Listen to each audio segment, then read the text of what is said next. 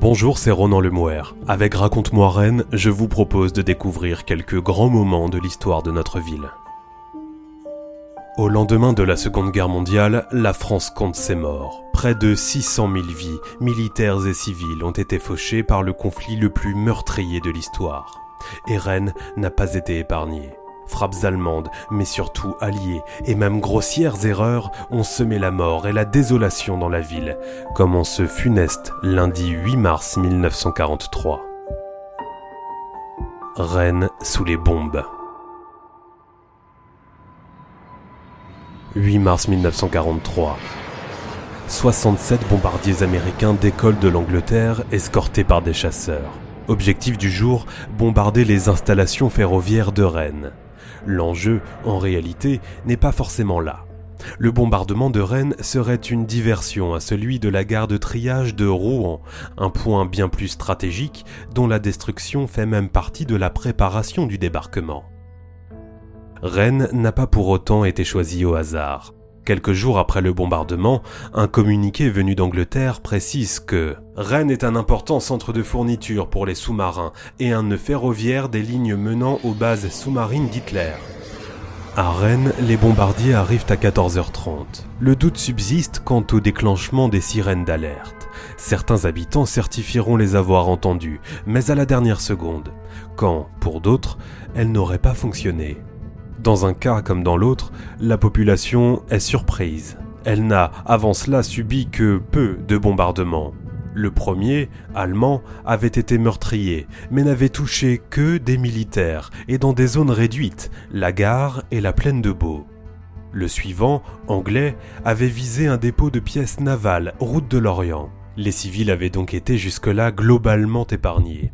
Mais ce ne sera pas le cas ici. Les bombes commencent à tomber à 14h31. S'ensuivent de longues minutes de pilonnage. L'apocalypse. 135 tonnes de bombes sont lâchées sur la ville. Quand les bombardiers repartent, ils laissent derrière eux des scènes d'horreur et de désolation. Autour de la gare, bien sûr, mais pas seulement. Car ce jour-là, les bombardiers larguent les bombes d'une altitude à peine croyable, plus de 6000 mètres. Difficile alors d'être d'une précision millimétrée beaucoup tomberont loin, très loin de leur cible. Lors d'un colloque de l'Association pour l'histoire des chemins de fer en France, le spécialiste Yves Machefer-Tassin précisera que seuls 10% des bombes auraient touché des sites de la SNCF ce jour-là. Saint-Hélier, Sacré-Cœur, Ginguené, Alphonse Guérin, de nombreux quartiers sont dévastés. Les bombes sont aussi tombées sur le champ de Mars, actuelle esplanade Charles de Gaulle, où, en ce premier jour de vacances scolaires, une fête foraine accueillait familles et enfants.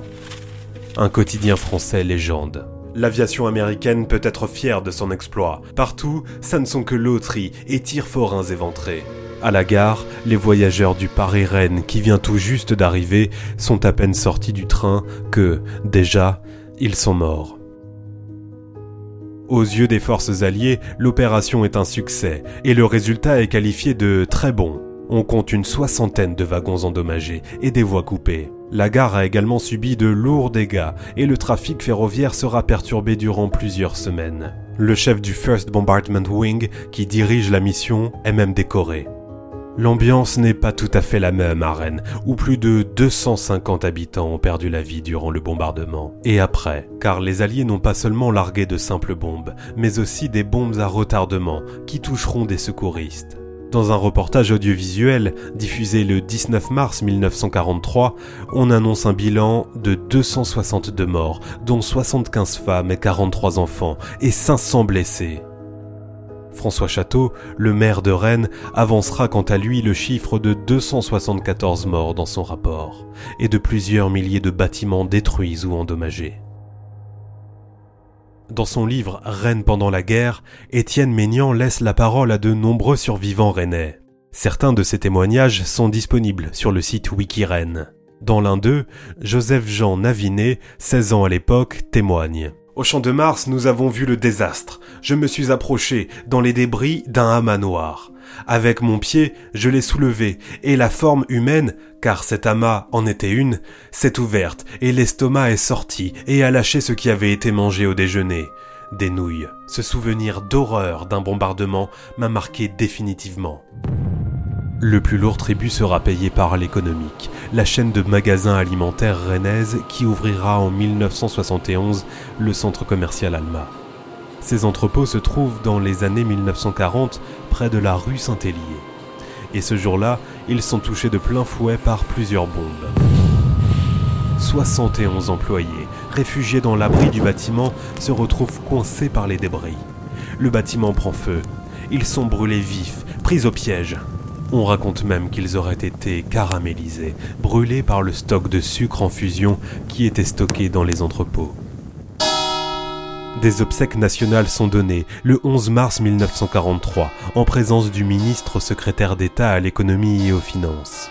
Lors de son discours, il s'exclame ces procédés ne sont pas des procédés de soldats. En opposition, peut-on imaginer, aux procédés de l'armée allemande, dont les agissements, pourtant, ne seront pas réputés pour leur humanité envers les civils durant l'occupation.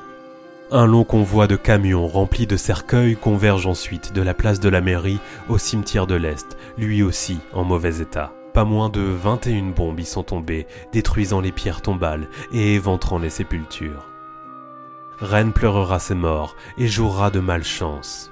À peine trois mois plus tard, la ville sera à nouveau bombardée par les Alliés, par erreur cette fois. Les 72 bombardiers déployés ce jour-là avaient pour cible le dépôt de pièces navales de la route de l'Orient.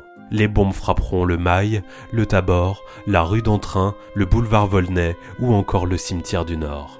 Mais pas le dépôt de pièces navales. On dénombrera près de 200 morts. Rennes sous les bombes. C'était Ronan Lemouer. À bientôt pour un nouvel épisode de Raconte-moi Rennes.